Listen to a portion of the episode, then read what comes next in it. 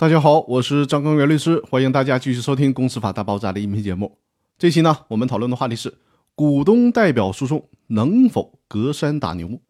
也就是说，母公司当中的股东能不能对全资子公司提起股东代表诉讼呢？举个例子，比如说隔壁老王是 A 公司的股东之一，持有 A 公司百分之十的股权，A 公司百分之百的控股 B 公司，是 B 公司的唯一股东。结果有人侵害了 B 公司的权益，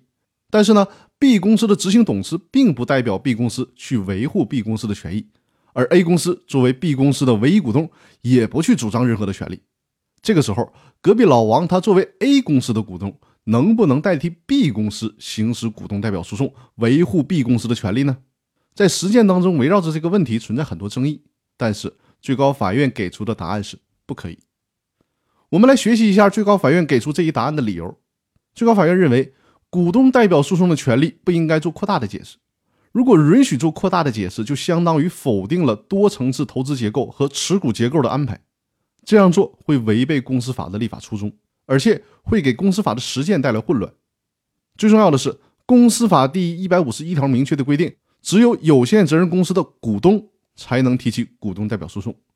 从公司法的条文理解就可以看出来。法律并没有授权股东可以穿透去行使这个权利，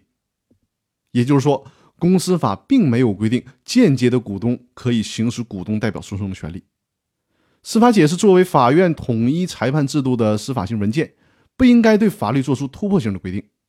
说的白话一些吧，司法解释不能越着锅台上炕，不能直接把法律给修改了。所以说呢，司法解释也就不能够去支持股东的这种隔山打牛的做法。